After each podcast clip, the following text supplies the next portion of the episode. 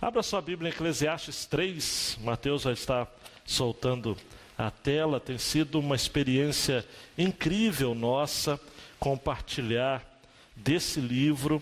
E eu estimulo você a ler o livro, a fazer as suas pesquisas, anotações. É um livro, nós temos dado o nome dessa série de Viva a Vida. Viva a Vida. Uma vida que de fato vale a pena ser vivida. E Salomão está chegando ao final de sua vida, na velhice, e ele faz neste livro um, um, uma espécie de testamento, é, onde ele reúne os mais jovens, por isso que ele fala muito a questão do jovem, jovem, jovem, e ele começa a pregar para esses jovens, ensinar a esses jovens princípios sobre a vida. Por isso que ele é chamado de o pregador, o sábio ou mestre, palavras do sábio, filho de Salomão, rei em Jerusalém, assim que começa o livro de Eclesiastes. A palavra sábio aqui no original é gohelet, que também pode ser traduzida como pregador, né? Então é como que Salomão estivesse reunindo a sua assembleia. A palavra eclesiastes é uma tradução do grego para a mesma raiz da palavra igreja, eclesia, assembleia, reunião de pessoas, grupo de pessoas.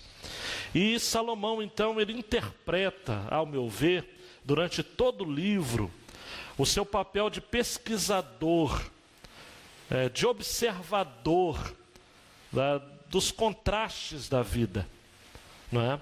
Ah, aquele contraste entre analisar a vida debaixo do sol, isso vai acontecer mais cerca de 28, 30 vezes no livro, depende da sua versão, a expressão debaixo do céu ou debaixo do sol. Uma vida analisada na sua realidade material, observável, e ele começa a observar temas que são caros para a gente, como o trabalho, como o casamento, como a, a, a, correria da própria vida, as agitações. Pastor Léo, por exemplo, expôs uma longa passagem na quinta passada. Eu não estava aqui, mas acompanhei pela, pelo nosso canal de YouTube. E Salomão divide então, dizendo que primeiro ele tentou buscar sentido na vida através é, do, da sabedoria, do poder, do conhecimento, também do prazer. E ele vai descobrir, amados, aquilo que vai repetir ao longo do livro também dezenas de vezes: que tudo era vaidade. Ou, conforme Almeida século 21 traduziu, tudo é ilusão. Como algumas outras versões vão traduzir, principalmente algumas versões católicas, tudo é futilidade, tudo é fugacidade, tudo passa. Tá? É como correr atrás do vento. Tá? É como, eu já disse aqui, comer algodão doce. Você mete a boca assim, parece que vai vir alguma coisa e não vem nada, né? Então é, é uma sensação de vazio que você tem na vida, muito melhor comer uma picanha e tudo, mas ah, você já sente, o, a barriga já pesa e você depois fica com problemas quanto a administrar o seu peso, né? Mas tem gente que vive assim, amados. Tem gente que corre na vida e nunca alcança nada.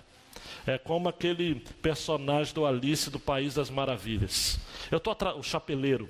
Eu estou atrasado, eu estou atrasado, eu estou atrasado, eu estou atrasado, eu estou atrasado. Não é?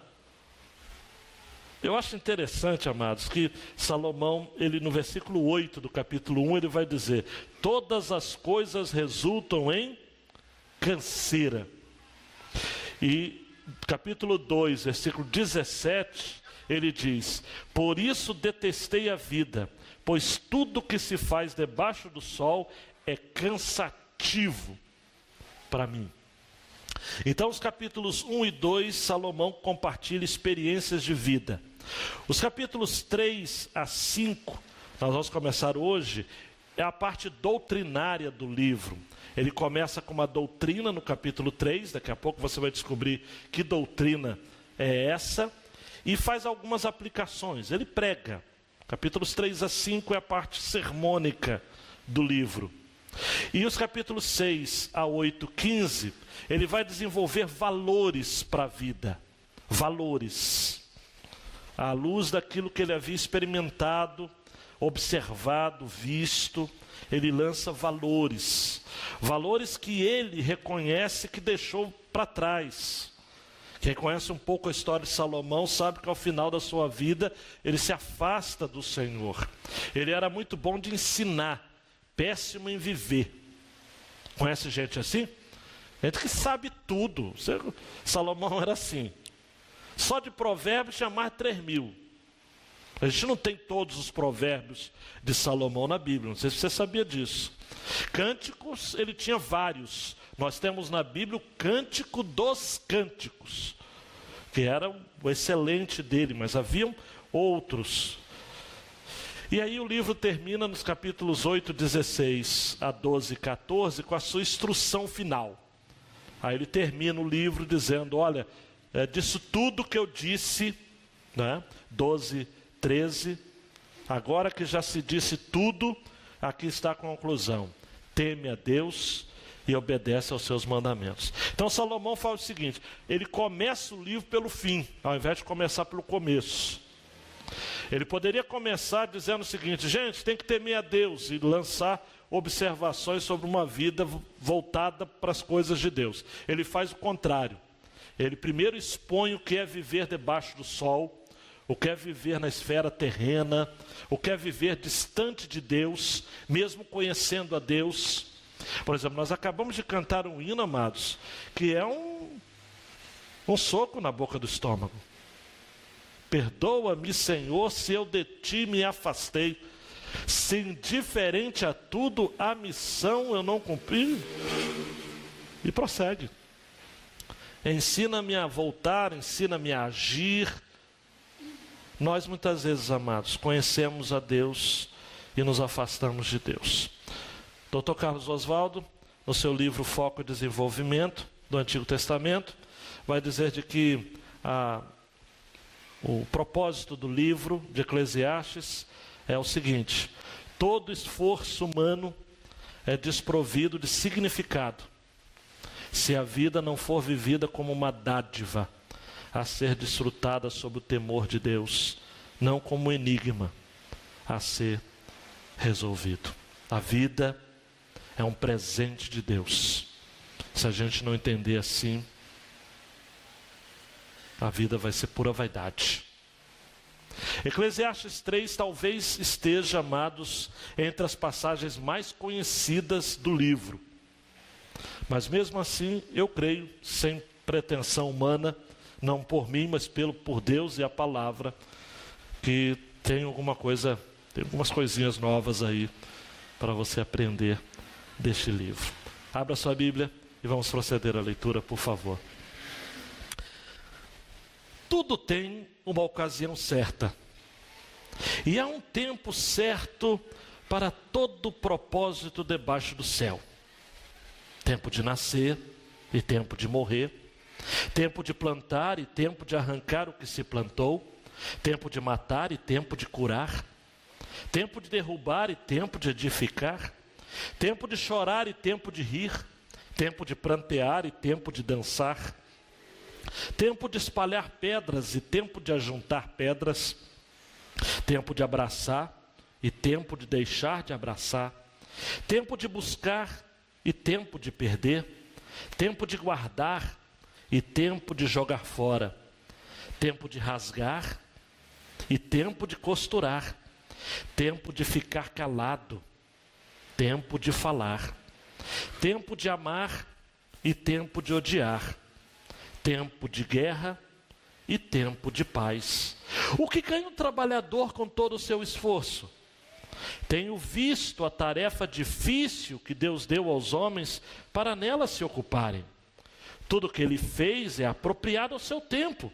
Também colocou a eternidade no coração do homem. Mesmo assim, ele jamais chega a compreender inteiramente o que Deus fez. Compreendi que não há felicidade para o homem, a não ser alegrar-se e fazer o bem enquanto vive. Compreendi também que poder comer, beber e desfrutar do seu trabalho é um presente de Deus. Eu sei que tudo que Deus faz durará eternamente. Nada se pode acrescentar a isso e nada se pode tirar disso. Deus faz isso para que os homens o temam. O que é, já existiu. E o que há de ser também já existiu. Deus trará de novo o que já passou. Vi também que debaixo do sol havia maldade no lugar da retidão, e que havia ainda mais maldade no lugar da justiça. Eu disse no coração: Deus julgará o justo e o ímpio, porque há um tempo para todo propósito, um tempo para tudo que se faz.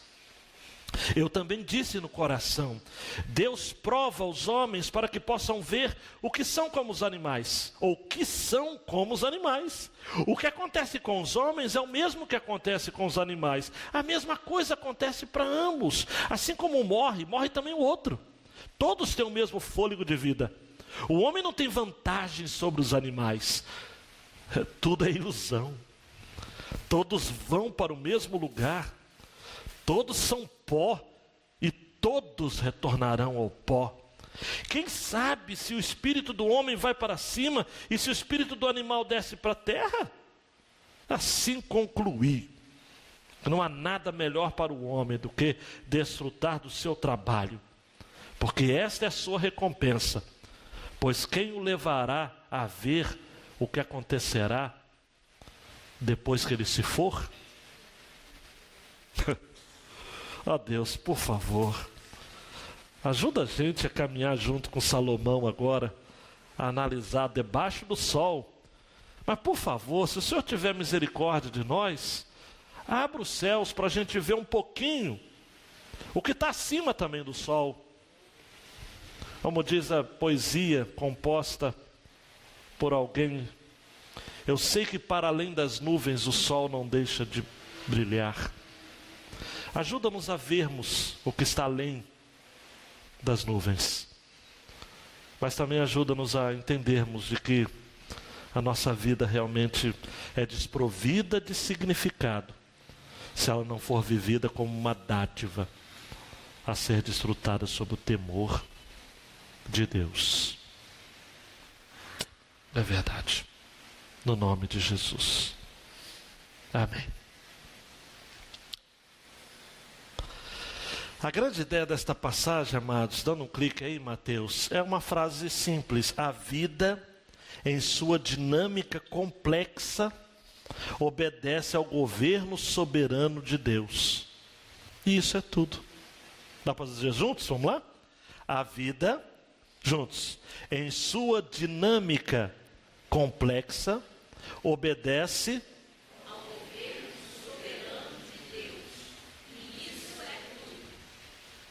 Gente, a vida tem uma dinâmica complexa. Há tempo para tudo, a gente vai estar esmiuçando alguma coisa.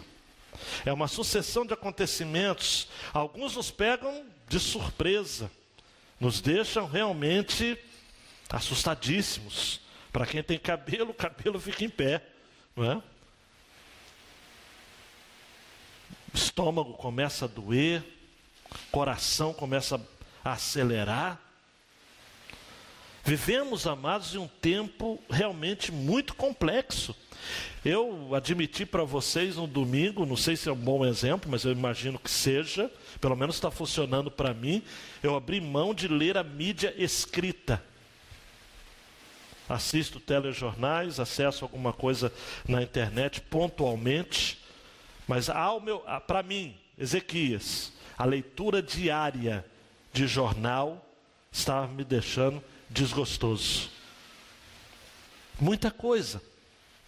Enquanto eu estava preparando esta mensagem, eu lembrei de que esta mensagem tem tudo a ver e pode ser esclarecida, e a gente pode ter os olhos saltados, se a gente ler esse texto e ouvir essa mensagem com a letra do Estênio Márcios, o tapeceiro.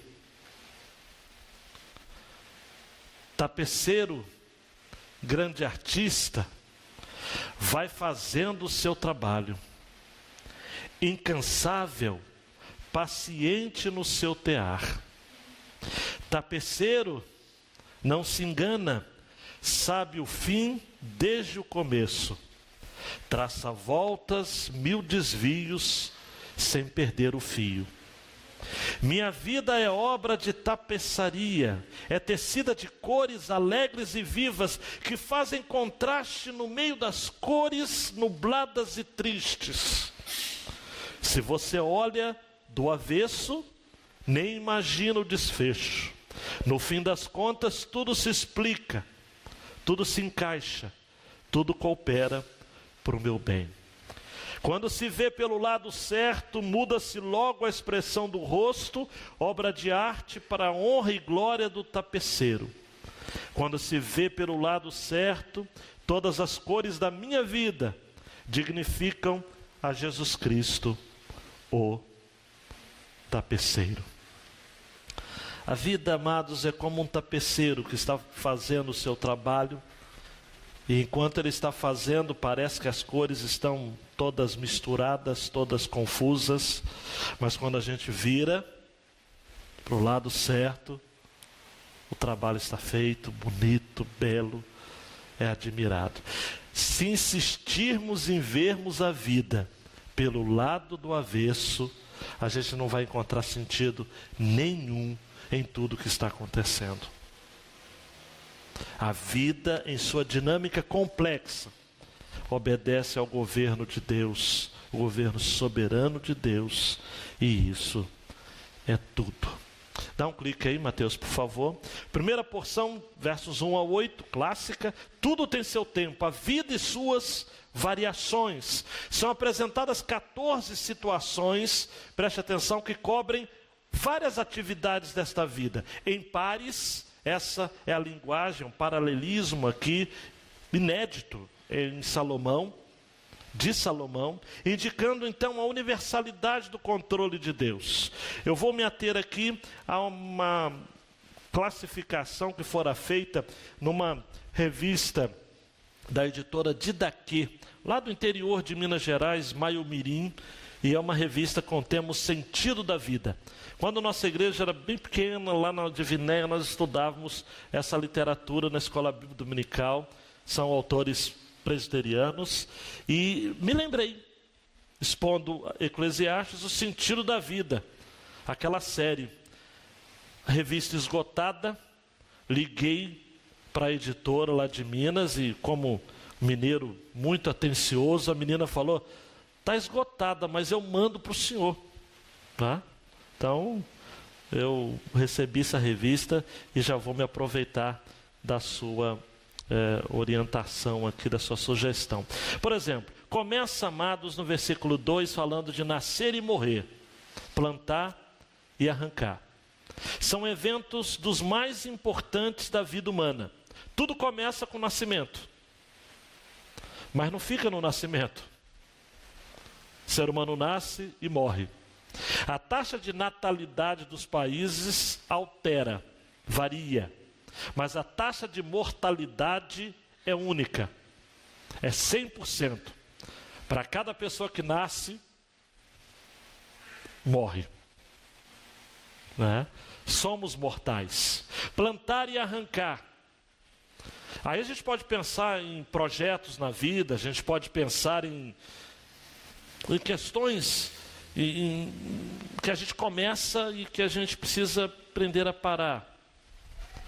A Bíblia fala, amados, Paulo escrevendo aos Gálatas, de que tudo aquilo que a gente plantar, isso a gente vai colher, e muitas vezes a gente começa a colher o que a gente plantou e a gente não gosta e a gente tem que arrancar.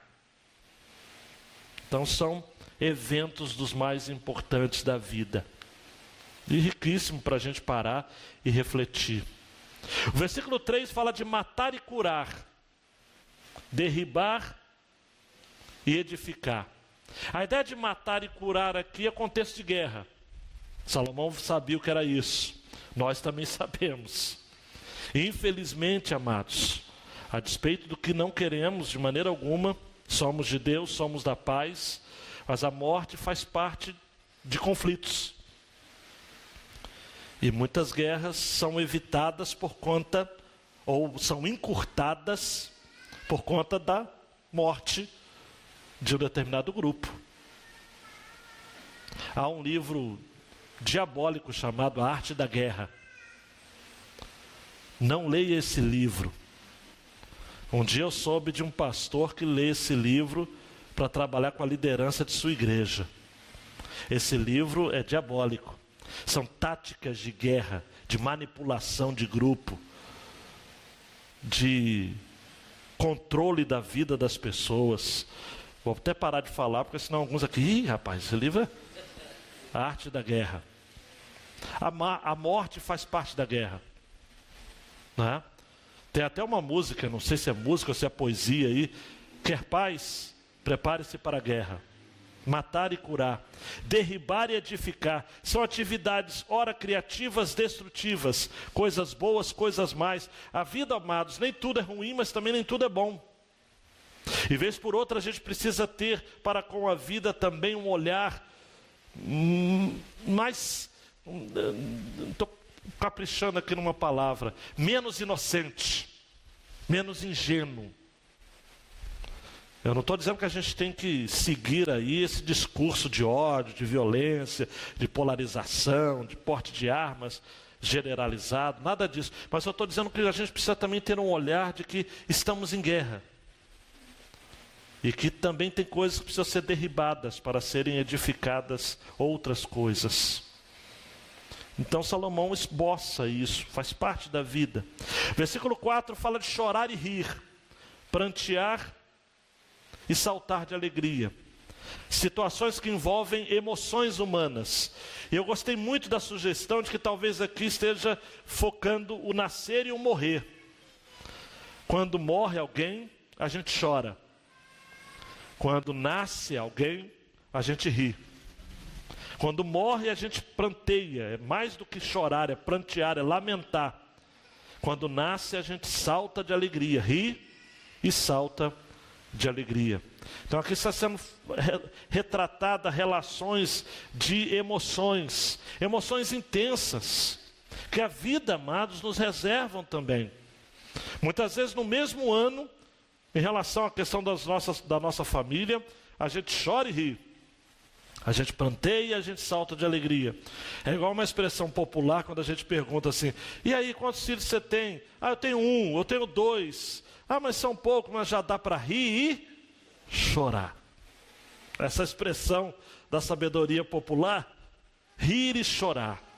A vida compreende esses picos ou vales de emoções. Versículo 5 fala de espalhar e ajuntar, abraçar e afastar-se de abraçar, espalhar pedras a juntar pedras. O que significa? Eu me parece, amados, há várias possibilidades. Eu vou seguir essa orientação da revista de Daque, que são as amizades e inimizades na vida. A ideia de ajuntar pedras, espalhar pedras, tem a ver com amizades que são rompidas. A juntar pedras, amizades que são refeitas ou que são restauradas, que casa com a questão de abraçar e afastar-se de abraçar. Há um provérbio judeu que diz o seguinte: nós devemos trazer o nosso filho com a mão esquerda ou direita, no meu caso aqui, e afastá-lo com a mão esquerda. A ideia é isso: é tempo de abraçar, trazer para si, e é tempo de afastar-se de abraçar. Viva a sua vida. Gente, eu não sei se eu vou chocar você, mas até amar demais é pecado. Tem gente que ama demais. Ah, pastor, mas Deus é amor. Amar demais é pecado. Porque se você ama demais, você sufoca a pessoa, obviamente, e você a impede de viver as suas próprias experiências. E pior, você tem uma falsa imagem a respeito dela. Porque se o amor cobre uma multidão de pecados, cobre uma multidão de defeitos também, e a gente precisa ter uma visão real das pessoas. Por isso que eu concordo com o pastor Ivênio dos Santos. Ninguém casa amando, a gente sempre casa apaixonado. Porque se amasse, não casaria, talvez, né? Porque o amor é fruto do, casa, do conhecimento, que é só o casamento que faz. Então você é apaixonado, Aí depois, com o tempo, você desenvolve o amor. Nessa relação que a gente tem, muitas vezes, de espalhar pedras, ajuntar pedras, abraçar, afastar-se de abraçar. Isso vale para o casamento, vale para a amizade, vale, vale para os relacionamentos. Quer ver? Olha para mim. Aquelas amizades que é muito juntinho, muito juntinho, muito juntinho, não sai da casa um do outro e tal, e, e aquela. Vai dar ruim, amado. Vai dar ruim. Própria, o próprio Salomão já disse, se não me engano, em Provérbios: olha, não fica toda hora na casa do vizinho, porque vai enjoar a sua cara. Excesso de intimidade é algo negativo. A gente tem que muitas vezes abraçar, mas também afastar-se de abraçar, deixar, confrontar. Versículo 6: tempo de buscar e tempo de perder, tempo de guardar e tempo de deitar fora. Refere-se às posses humanas. Gostei disso. Tem coisas que você tem que comprar. Eu sei que as mulheres aqui, os homens, para eu não ser errado e, e generalizado e generalista, ficam assim, poxa, tempo de buscar, tempo de guardar, eu gosto disso, comprar. Mas existe tempo de perder também. Abrir mão, deitar fora. Falar o seguinte: olha, esse celular está me fazendo mal. É, esse cartão de crédito está me levando para o inferno. E o meu marido também. Tempo de perder, mano. Amados, olha para mim. Nem tudo que é perda é perda mesmo. Tem perda que é para ganhar. Eu acredito que muitas vezes você ganha perdendo. Você perde ganhando. Principalmente em relação à posse. John Wesley costumava dizer o seguinte: eu recebo meu dinheiro e abro mão dele o mais rápido que eu posso, para que ele não encontre o caminho do meu coração. A ideia não é gastar de qualquer jeito, vai ler a história. John Wesley ganhava 25 assim, centavos, era uma, era uma ninharia que ele ganhava. Mas ele fazia questão de dizer o seguinte: olha, se esse pouquinho encontra o caminho do meu coração para se transformar num ídolo. Isso é ruim. Tempo de buscar e de perder, de guardar e de jogar fora. Versículo 7a: tempo de rasgar e de coser, de costurar, expressa atividades que a gente precisa muitas vezes, amados, nos envolver no sentido de ações que rasga o coração das pessoas, que rasga o nosso próprio coração. Por exemplo, confrontar um filho, fazer com o filho como um passarinho macho faz com o filhotinho que não quer sair do ninho. O passarinho tem que empurrar, rasgar. Mas também, amados, há tempo de cozer, há tempo de costurar relacionamentos.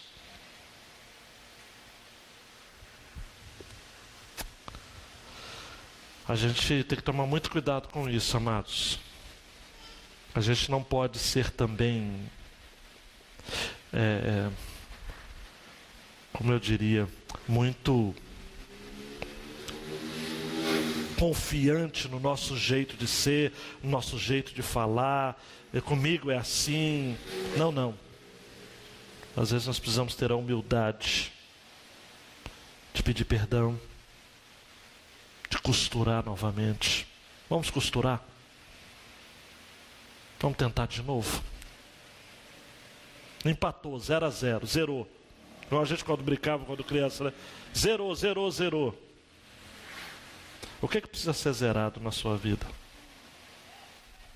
E por fim, 7b e 8. Tempo de estar calado e tempo de falar. Isso, é, você entende isso? Eu já ouvi várias vezes isso. Poxa, eu deveria ter ficado calado, cara. Mas eu falei. Mas eu também já ouvi o contrário. Eu deveria falar. E fiquei calado.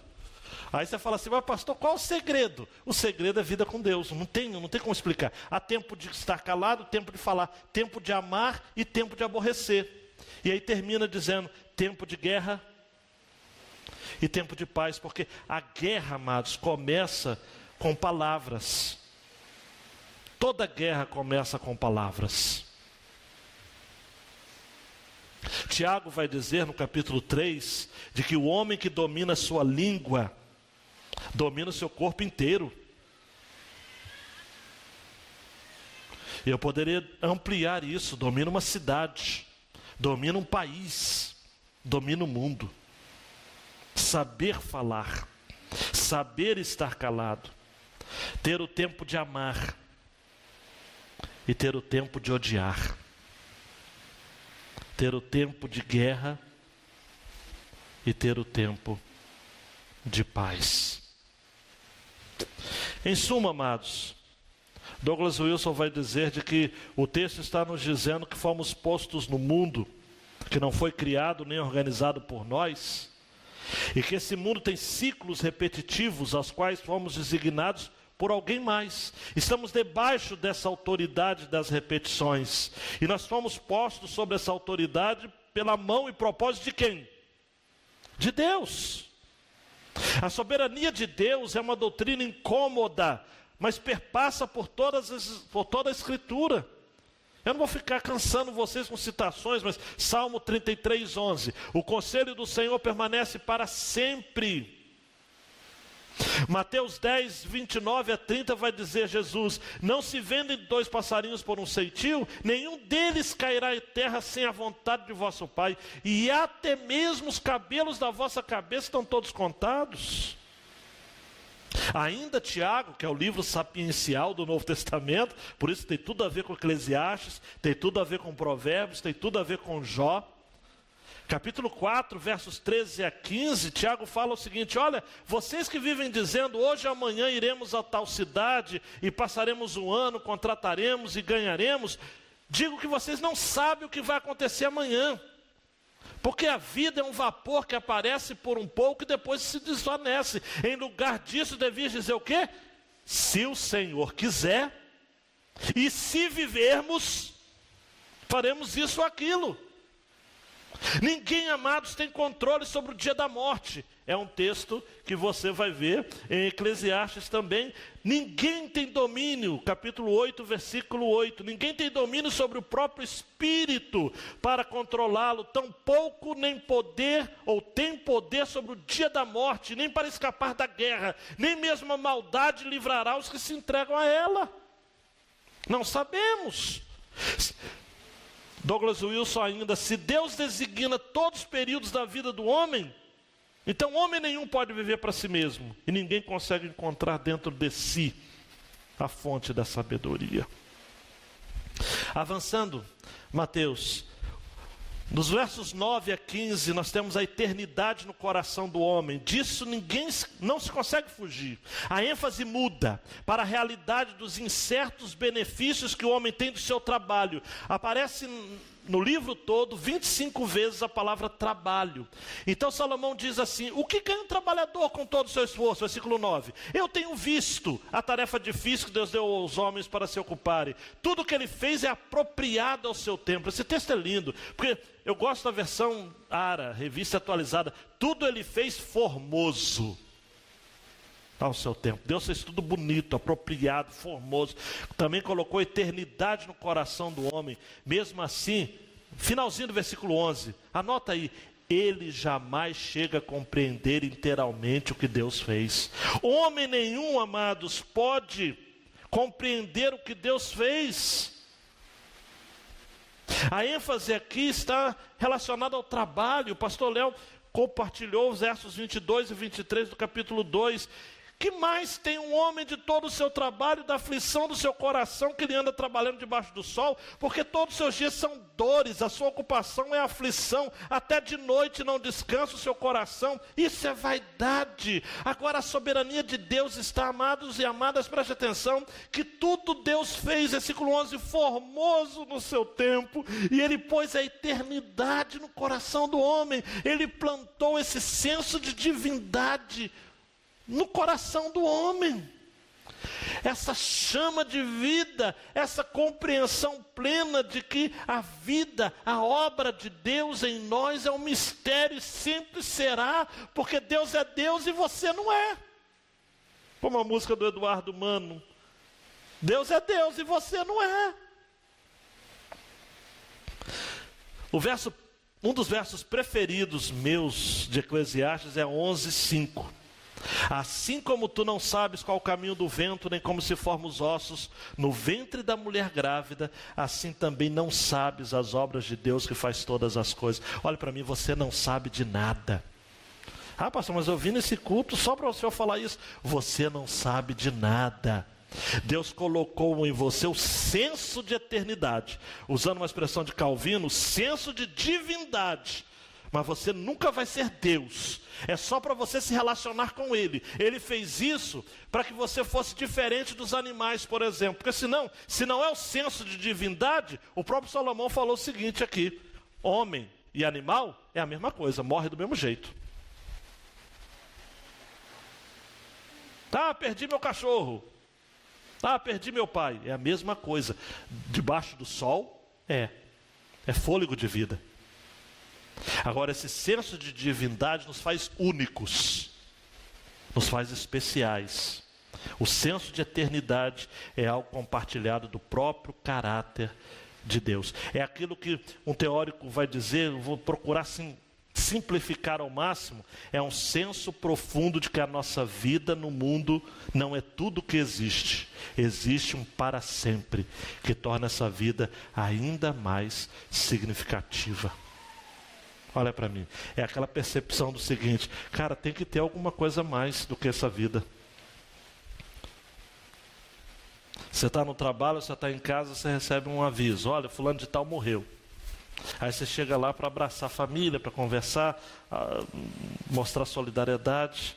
E aí você começa a lembrar de momentos que você teve com aquela pessoa, de refeições, de visitas. Você fala: meu Deus, que sentido tem a vida? Agora ela está no corpo, ela está no corpo dela está no caixão. Se você não percebe esse senso de divindade em você, e se você não procura focar a vida por Ele, sua vida nunca vai ter sentido.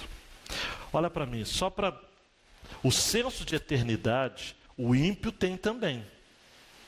Não é só o justo que tem.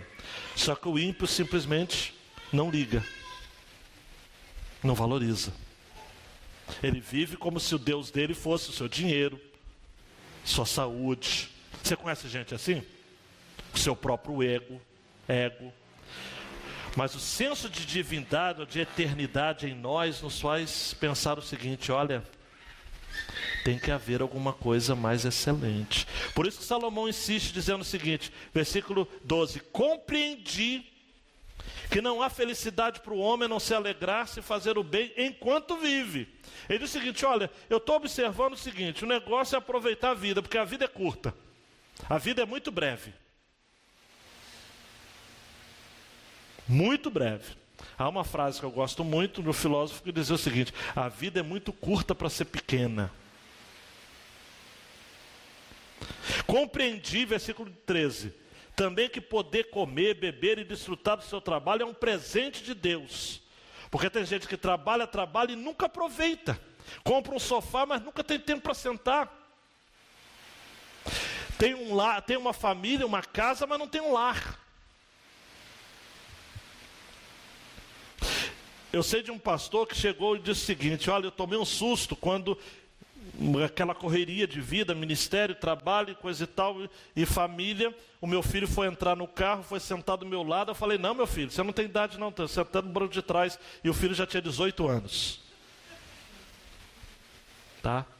Parece um, exagero, mas a gente não percebe. Os filhos crescem. Ontem a gente estava conversando e. Ah, mas criança é uma benção, pequenininha, sorri. Eu falei com ela, mas vai crescer. É para animar o coração dela. Mas cresce. Então Salomão diz o seguinte: olha, comer, beber e desfrutar do trabalho é um presente de Deus, porque a maioria das pessoas não tem. Amados, eu não vou ficar entrando em detalhes aqui, não é questão até para não ser leviano, mas, por exemplo, donos de redes de supermercados, redes de lojas, gente que é rica, rica de, de, de não ter nem, de ter, de nem ter como gastar tanto dinheiro, mas não vive, amados, não dorme à noite, sempre acha que tem um empregado roubando,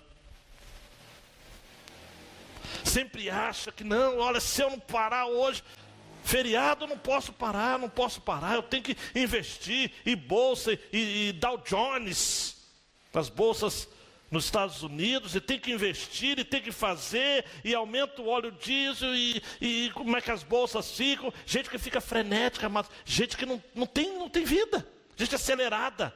Você conhece gente assim? Começa a. Ele não, não para mais. A agitação. E Salomão diz o seguinte: olha, para de bobeira. Como diz um, a moçada hoje, papo reto. Comer, beber e desfrutar do trabalho. Um presente de Deus. Eu sei que tudo que Deus faz durará eternamente. Nada se pode acrescentar a isso, nada se pode tirar disso. Deus faz isso para que os homens o temam. Por que, amados, que Deus faz questão de impor ao homem uma rotina para que haja temor. A, revista atualizada. Sei que tudo quanto Deus faz durará eternamente, nada se lhe poderá acrescentar e nada lhe poderá tirar. E Deus faz isso para que os homens temam diante dele, porque se não fosse isso, os homens não temeriam. Se Deus não tivesse, amados, na sua orquestração sábia, feito com que o homem conhecesse os seus limites, por bem ou por mal, né? Porque tem homem que não conhece os limites, mas os limites chegam. Porque a vida é o seguinte: ou você para para descansar, ou a vida vai te parar. Salmo 39, 4: Faz-me conhecer, Senhor, o meu fim e a medida dos meus dias qual é, para que eu me sinta quanto sou frágil. É a oração que a gente tem que fazer. Que a gente não tem poder, amados, para reger as coisas. Que tem coisas que a gente não pode mudar. Aconteceu. Vai fazer o quê? Nós não temos controle, amados, sobre nada nesta vida. Salomão não é fatalista, amados. Salomão é realista. Versículo 15. O que é, já existiu. E o que há de ser também já existiu. Não tem nada novo debaixo do sol, amados. Deus trará de novo o que já passou. E eu gosto da versão mais literal. Deus vai pedir contas do que já passou. Não adianta. Nada é novo. Lavoisier tinha razão.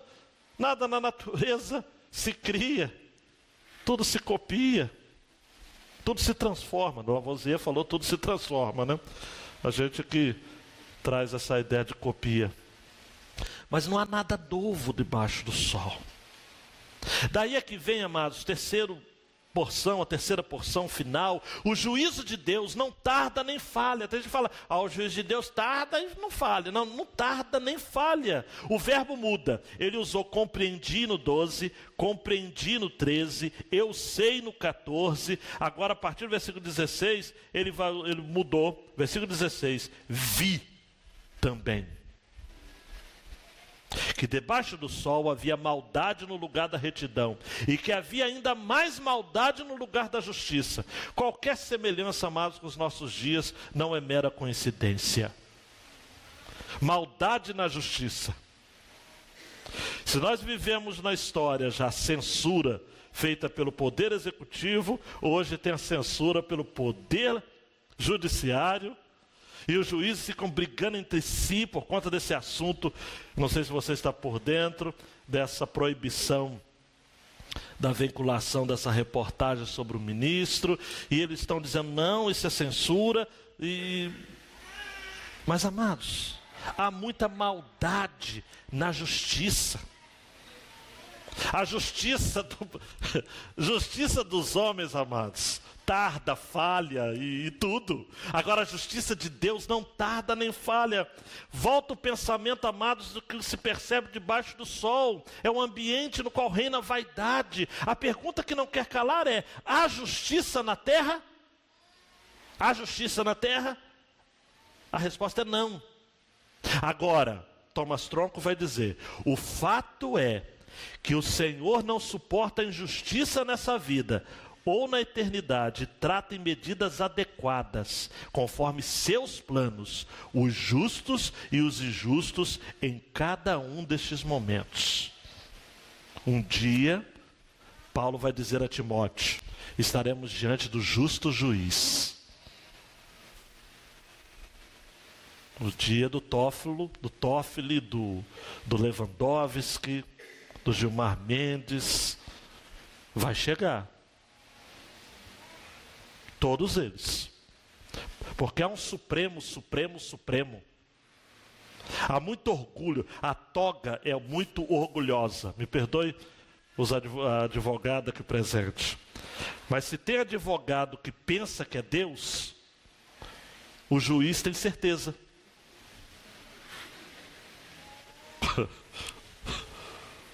tem certeza.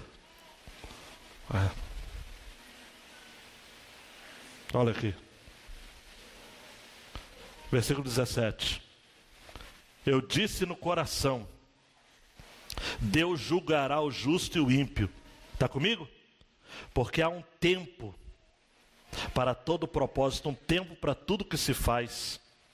Eu também disse no coração: Deus prova os homens para que possam ver que são como os animais. Aqui, Salomão disserta sobre a morte em uma esfera meramente terrena, tá? O que acontece com os homens é o mesmo que acontece com os animais. A mesma coisa acontece para ambos. Assim como morre, o outro também morre. Todos têm o mesmo fôlego de vida. O homem não tem vantagem sobre os animais. Tudo é ilusão. Gente, não pega só esse verso aqui para dizer que Salomão está dizendo que animal uh, e homem é a mesma coisa, que não tem alma, que não tem diferença. Não, não. Aqui é a visão debaixo do sol humanamente falando. Eu soube essa semana de um cachorro que foi atropelado por uma moto e tal, e o pessoal fica desesperado e chora. Um dia nós tínhamos um culto, não era aqui não, lá na casa de Bacém, e uma pessoa iria cantar no culto, um culto especial, um culto de formatura. E aí eu recebi um telefonema antes do culto, ah, não posso ir. Mas por quê? Meu cachorro morreu, estou triste. Então, a, a morte do animal. A animal que eu não gosto dessa expressão, mas é praticamente da família. Paulo Salomão está dizendo a mesma coisa. Morreu um, morreu outro. O homem não tem vantagem sobre os animais. Versículo 20: todos vão para o mesmo lugar. Aí é claro, a visão humana, terrena. Todos são pó, todos retornarão ao pó. Quem sabe se o espírito do homem vai para cima, se o espírito do animal desce para a terra? Amados, a nova versão transformadora traduziu assim o versículo 19: Tanto pessoas como animais têm o mesmo destino, ambos respiram e ambos morrem. Versículo 20: Todos vão para o mesmo lugar, vieram do pó e ao pó vão retornar. Mais tarde, amados, o pregador vai dizer, Eclesiastes 12, 7: E o pó volte à terra como era, e o espírito volte a Deus que o deu. Isso em relação ao ser humano. Mas isso é lá na frente, aqui o autor tem consciência de que a morte não é apenas a decomposição do corpo, amados, porque isso é ser como os animais. Mas mais tarde, em 12:7, Salomão vai chegar, vai, vai passar a compreensão de que a morte também é a nossa entrega enquanto espírito para Deus. O último verso, versículo 22, a revista atualizada traduziu assim: Assim que tenho visto que não há coisa melhor do que alegrar-se, o homem nas suas obras, alegria no limite das forças. É o título do livro do Douglas Wilson. Porque essa é a sua porção. O que, é que o homem tem na vida, amados? Melhor é alegrar naquilo que faz. Porque quem o fará voltar para ver o que será depois dele? Olha para mim. Salomão está dizendo o seguinte: alegre-se enquanto você está vivo. Porque quando você morreu, meu amigo, você não vai voltar para ver. Beija seu filho, abraça seu filho, enquanto você está com ele.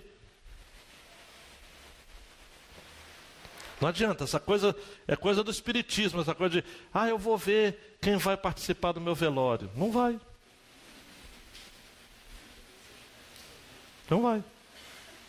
Ah, eu vou preparar o meu velório. Porque teve um pastor que morreu, antes de morrer, ele fez o culto fúnebre, ele dirigiu. Aí não morreu, demorou ainda um tempinho.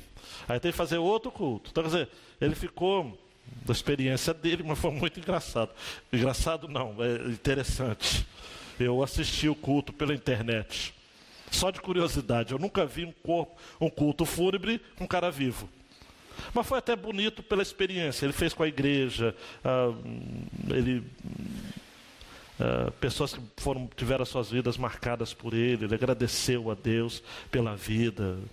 Enfim, foi, foi estranho, mas foi bonito. Não é? Foi estranho, mas foi bonito. Então, amados, o homem sem entendimento é como os animais. É o homem ostentação. E Salomão vai dizer de que isso não tem sentido nenhum, porque a vida humana chega ao fim com a morte. E mesmo que o espírito volta a Deus, tudo é passageiro, inclusive você. Você acha. Tem um, o pessoal do antigamente falava o seguinte: você acha que ninguém morre de véspera? Você acha que vai ficar para semente? A gente morre. Quero deixar algumas reflexões para a gente começar bem o nosso feriado. Vai lá, Mateus. As pessoas em nosso mundo correm demais, estão sempre em busca de algo para dar sentido às suas vidas. Mas a resposta é: a resposta que o homem precisa não está neste mundo. Não adianta você buscar. Se você busca sentido da vida na vida, você está perdendo tempo. C.S. Lewis dizia o seguinte: Eu descobri em mim mesmo desejos que nada nesta terra podem satisfazer. A única explicação lógica é que eu fui feito para um outro mundo. Eu não sou daqui. Né? Quem leu as crônicas de Nárnia deve ter visto a última crônica, a última batalha. Eu desafio, se você não leu, a ler. Tudo vai começar a fazer sentido a partir daí. Não somos ou não fomos criados para este mundo e qualquer explicação plausível a respeito da nossa existência neste mundo você não vai encontrar. Vai ser como correr atrás do vento. Mateus, nem tudo na vida é bom, mas também nem tudo na vida é ruim. Tudo acontece em seu tempo, e a palavra tempo aqui no original é experiência, é sina, é ocasião. Lembrei do Nordeste, é sina. Tudo tem uma sina adequada. Um texto conhecidíssimo, Romanos 8, 28. Sabemos que todas as coisas contribuem juntamente para o bem daqueles que amam a Deus. Sabe o que significa essa palavrinha juntamente?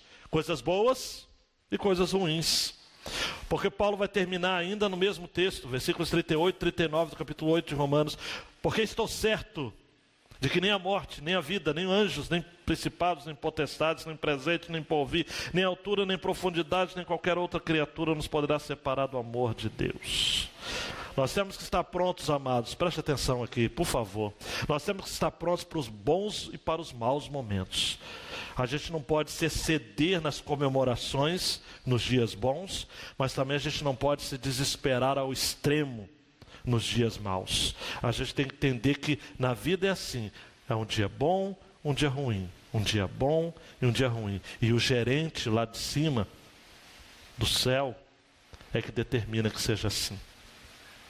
Então aproveite as alegrias, desde as mais pequenas, como seu time de futebol que ganhou o campeonato, até as coisas mais sublimes, como um filho que nasce. A maior emoção, uma das maiores emoções que eu já vivi na minha vida, quando coloquei, estive com meu filho no, nos braços há 14 anos atrás. Tem que aproveitar, porque passa rápido. Hoje você vai dar um abraço, o cara, não, pai, está suado. Então tem que aproveitar cada momento que você vive. Alegria, né? O Chico diz, alegria, alegria, faça como eu, sorria. É viver os momentos importantes na vida, porque tem momentos ruins também. E que você não pode se desesperar. Mas olha para mim, tem que chorar. Tem que lamentar.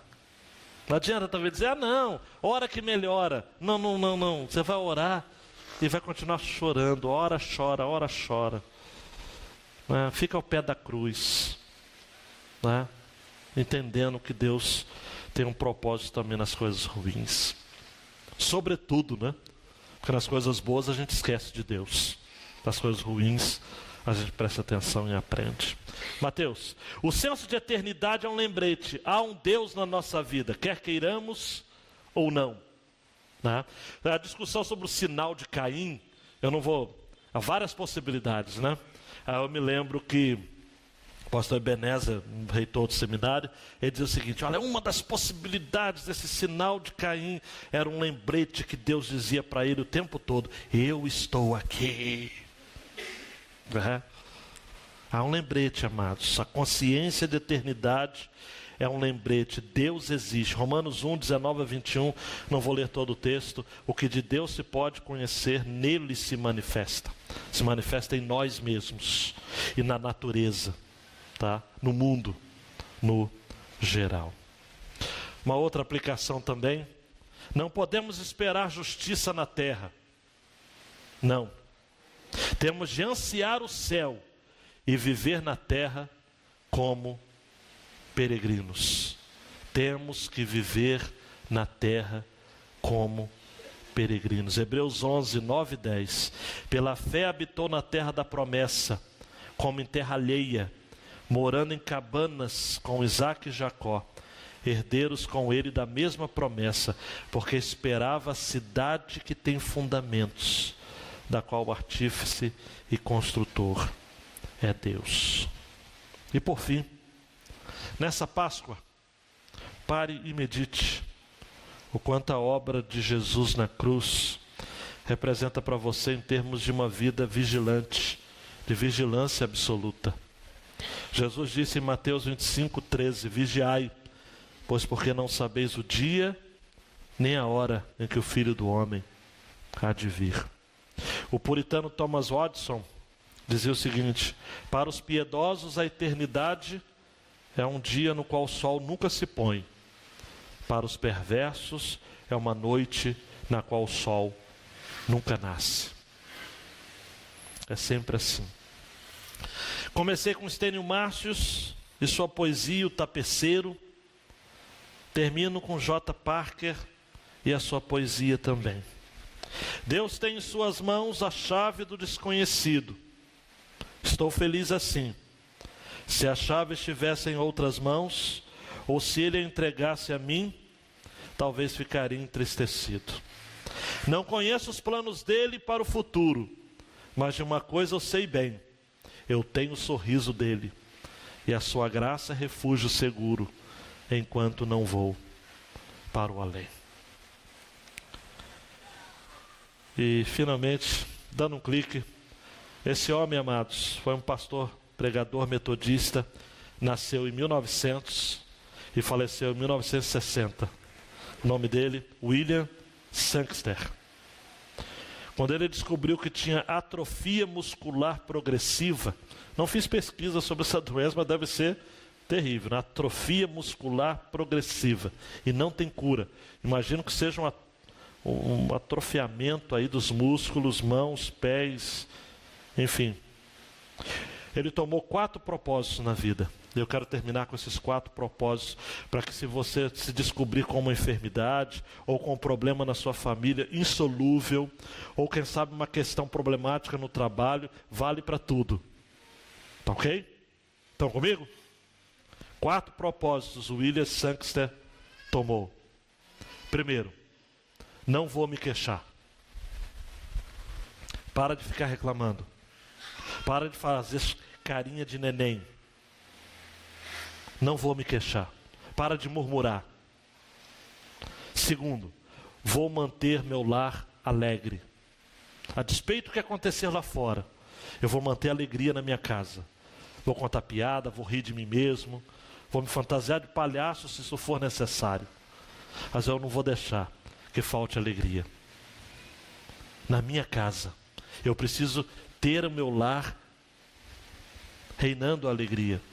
Terceiro, eu vou contar minhas bênçãos. Ao invés de ficar contabilizando o que eu não tenho, eu vou contabilizar o que eu tenho, que Deus me deu até agora. Tá?